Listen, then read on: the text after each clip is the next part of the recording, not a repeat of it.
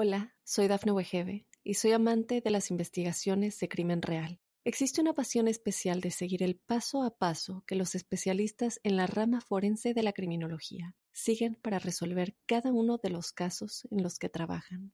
Si tú, como yo, eres una de las personas que encuentran fascinante escuchar este tipo de investigaciones, te invito a escuchar el podcast Trazos Criminales con la experta en perfilación criminal, Laura Quiñones Orquiza, en tu plataforma de audio favorita.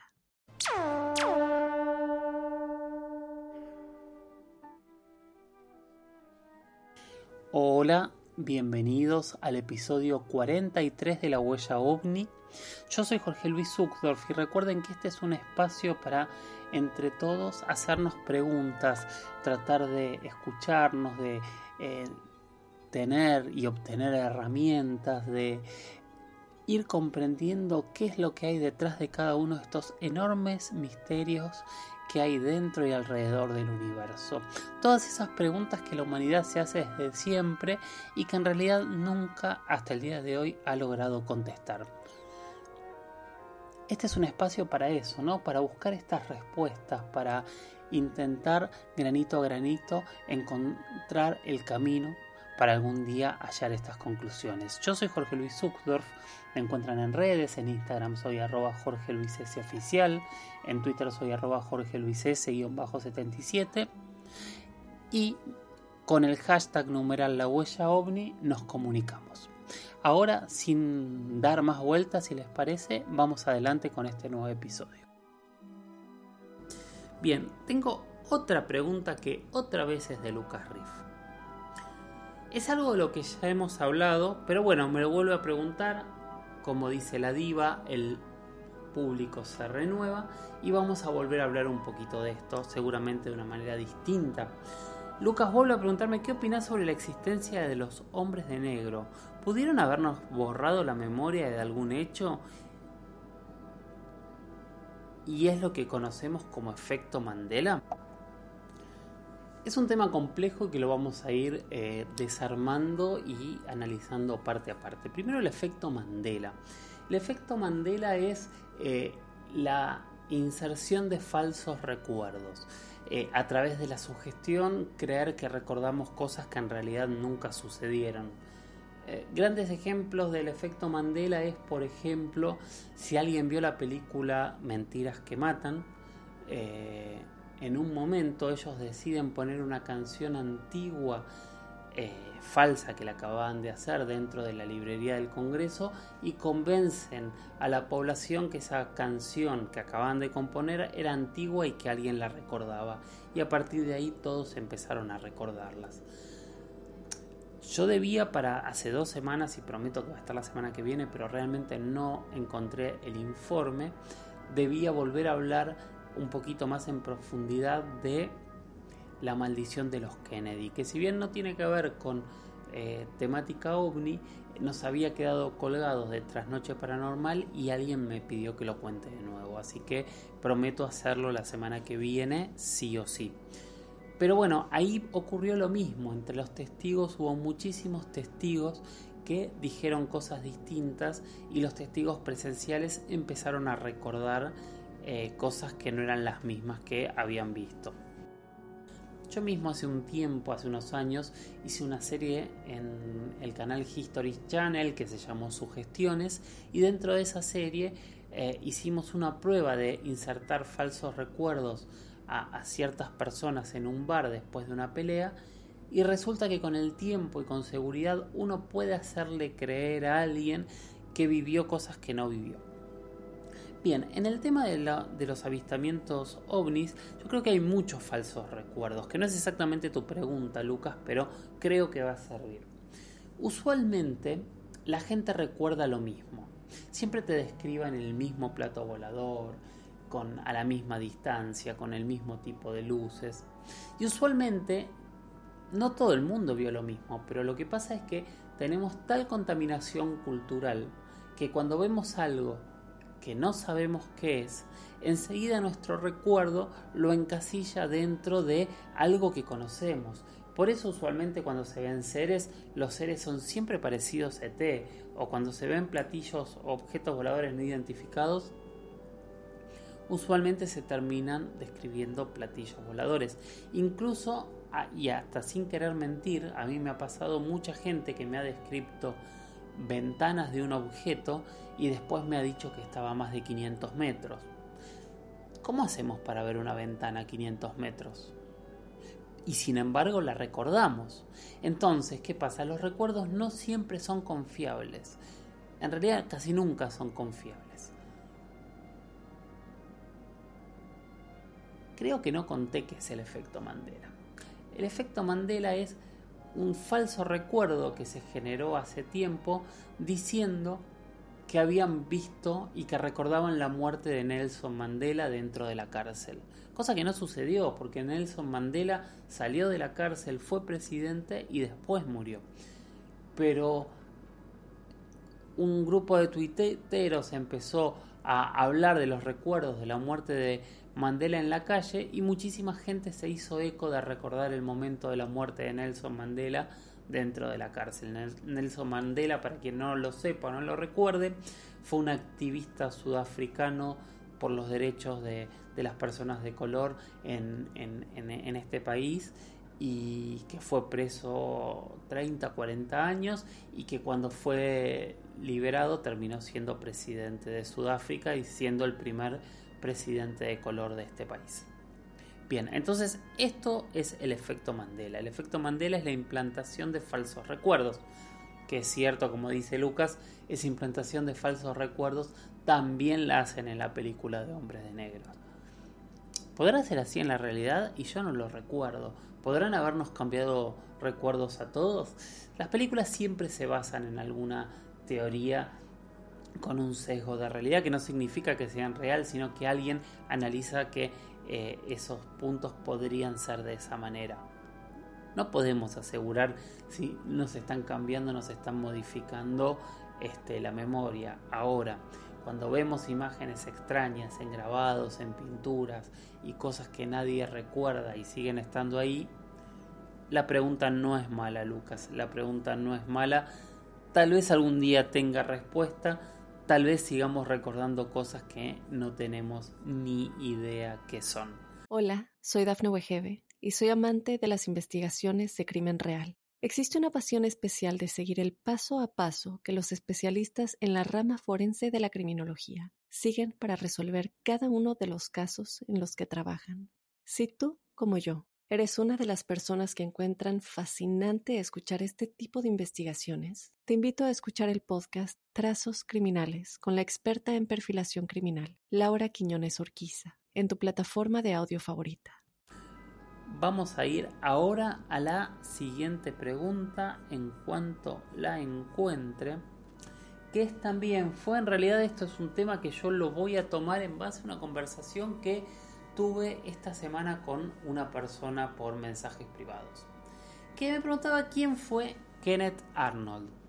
Kenneth Arnold podemos decir que fue el primer piloto de la edad moderna que vio un ovni y gracias a su descripción esos ovnis fueron bautizados como platillos voladores. Arnold era un piloto privado que el 24 de junio de 1947 estaba volando cerca de la eh, montaña Rainer en el estado de Washington cuando dijo divisar nueve objetos muy extraños que él decía que iban como flotando, como saltando, como haciendo eh, patito, como eh, cuando tiran un frisbee, un plato al agua y empieza a rebotar. Esa fue su descripción. Y los describió como si fuesen una tartera. Él en ese momento en realidad lo que estaba haciendo era buscando una aeronave militar que se había extraviado. Bien, en uno de, de, de los aterrizajes que hizo para reponer combustible, contó lo que había visto. Casualmente entre las personas que estaban escuchando su, su relato, había un periodista y a partir de ahí es que la noticia se hizo cada vez más famosa. Obviamente el periodista tomó esta descripción de ese vuelo errático con la forma de tarta y el frisbee y, ahí se le terminó dando forma al platillo volador. Bueno, esta es la historia de Kenneth Arnold, de este primer piloto que ha visto nueve luces que no supo que eran, que tenían un vuelo errático y extraño, y a partir de ahí, de 1947, del 24 de junio, antes de Roswell, nace el concepto de platillo volador. Para la Fuerza Aérea, eh, la explicación que dieron varios años después es que en realidad lo que vio Arnold eh, no era otra cosa que un reflejo de su propio avión. Nueve reflejos habrían sido yo siempre digo, cuando analizamos de una manera tan rápida eh, lo que vio un piloto, que usualmente están en el cielo y, cada vez, y, justamente eh, los fenómenos normales no les llaman la atención porque los ven todo el tiempo, sí les llaman la atención los fenómenos extraordinarios. Eh, entonces cuando hablamos de que un fenómeno que para un piloto es ordinario y no es extraordinario, y en realidad nunca lo vio, ahí es donde eh, prefiero escuchar más al piloto que las explicaciones oficiales. Por más que tengan razón, puede equivocarse un piloto, por supuesto, pero es más probable que haya sido algo extraordinario a una explicación tan ordinaria como si como la de los reflejos. Estamos en la huella ovni, yo soy Jorge Luis Zuxdorf, seguimos tuiteando con el hashtag numeral la huella ovni, yo en Twitter soy arroba Jorge Luis S-77, en Instagram soy arroba Jorge Luis S oficial, síganme, estoy cada vez más cerca de los 10.000 seguidores, vamos a hacer un sorteo ese día que espero que sea pronto para no olvidarme de lo que quiero sortear. De hecho, creo que hacía ya varios programas que no lo decía, así que fíjense que me estoy olvidando y todavía estamos a 3.000 seguidores, así que síganme, eh, recomiéndenme. Hay todas las semanas hay material, hay historias, hay videos que no son los que van a encontrar en las redes en, en todos lados. Métanse y si les gusta, síganme y aparte ahí en ambas redes cualquier pregunta que tengan trato de responderla en el momento a menos que esté muy muy complicado que a veces puede suceder. Hola, soy Dafne Wegebe y soy amante de las investigaciones de crimen real. Existe una pasión especial de seguir el paso a paso que los especialistas en la rama forense de la criminología siguen para resolver cada uno de los casos en los que trabajan. Si tú, como yo, ¿Eres una de las personas que encuentran fascinante escuchar este tipo de investigaciones? Te invito a escuchar el podcast Trazos Criminales con la experta en perfilación criminal, Laura Quiñones Orquiza, en tu plataforma de audio favorita. Les decía que el otro día alguien me hizo una pregunta. Esa pregunta tenía que ver con, eh, con los casos oficiales. ¿Cuándo un caso pasaba a ser oficial y qué pasaba cuando un caso era oficial. Hay un caso que se tituló directamente La Noche Oficial de los OVNIs, de tan oficial que fue, que fue el 19 de mayo de 1986 y fue en Brasil. No puedo decir un lugar porque en realidad ocurrió en la mitad del país, que es del tamaño de un continente pequeño, ¿no? Brasil es gigante. Empezó desde el extremo sur oeste, o sea, prácticamente aparecieron eh, una cantidad de objetos que fueron 21 que se llegaron a contar al final de la noche, entrando desde la zona de Uruguay y cruzando en diagonal Brasil hacia el Océano Atlántico. Cuando los radares empiezan a detectar estas imágenes, tanto de San Pablo como de Río de Janeiro, como de Brasilia, empiezan a intentar preguntar qué es. Hay varios aviones que los observan y deciden ante la duda de, grande de, saber qué era lo que estaba ocurriendo, si los estaban invadiendo, si eran aviones ilegales o qué era lo que estaba pasando, enviaron a varios aviones caza a intentar interceptar a estos objetos. Los siete aviones caza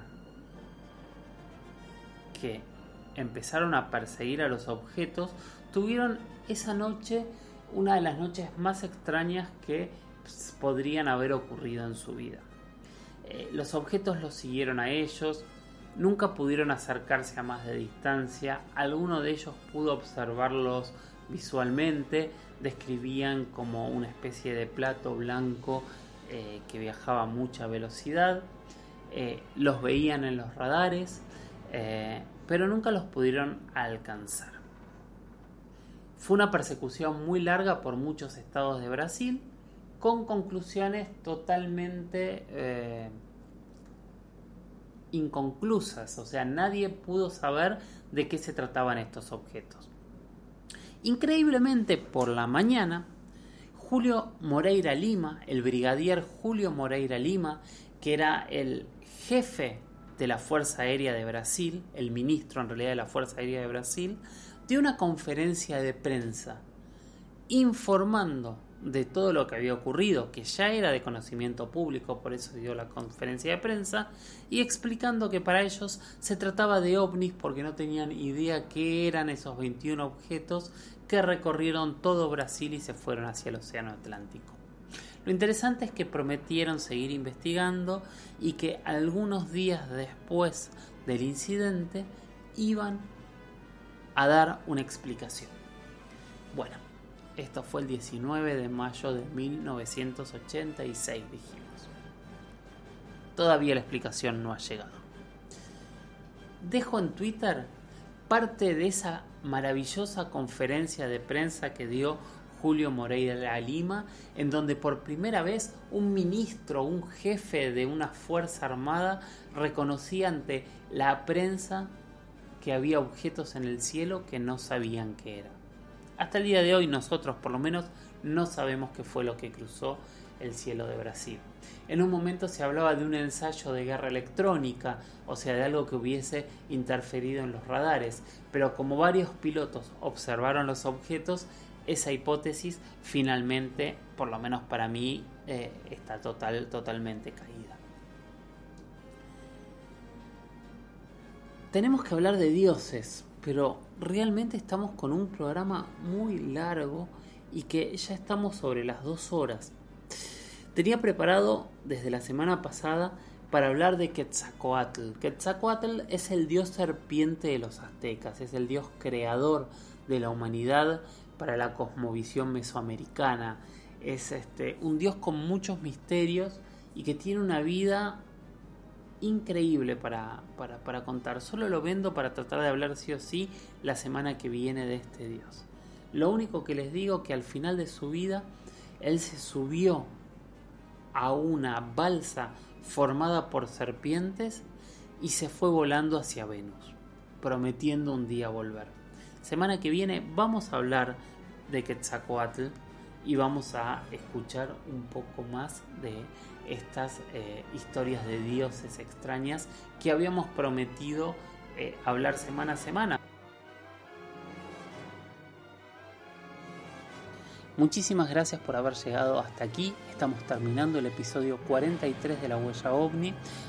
Yo soy Jorge Luis Zuckdorf, recuerden seguirme en redes, en Instagram soy arroba Jorge Luis S oficial, en Twitter soy arroba Jorge Luis S-77 y siempre para comunicarse con este espacio usamos el hashtag numeral la huella ovni. Hay preguntas, dudas, debates, conclusiones, todo lo que ustedes crean que estaría bueno que conversemos. Y mientras tanto, sigan mirando al cielo, sigan haciéndose esas grandes preguntas y anímense a no llenar ese vacío con respuestas. Gracias y nos escuchamos en la próxima. Chau, chau. Hola, soy Dafne Wegebe y soy amante de las investigaciones de crimen real. Existe una pasión especial de seguir el paso a paso que los especialistas en la rama forense de la criminología siguen para resolver cada uno de los casos en los que trabajan. Si tú, como yo, eres una de las personas que encuentran fascinante escuchar este tipo de investigaciones, te invito a escuchar el podcast Trazos Criminales con la experta en perfilación criminal, Laura Quiñones Orquiza, en tu plataforma de audio favorita.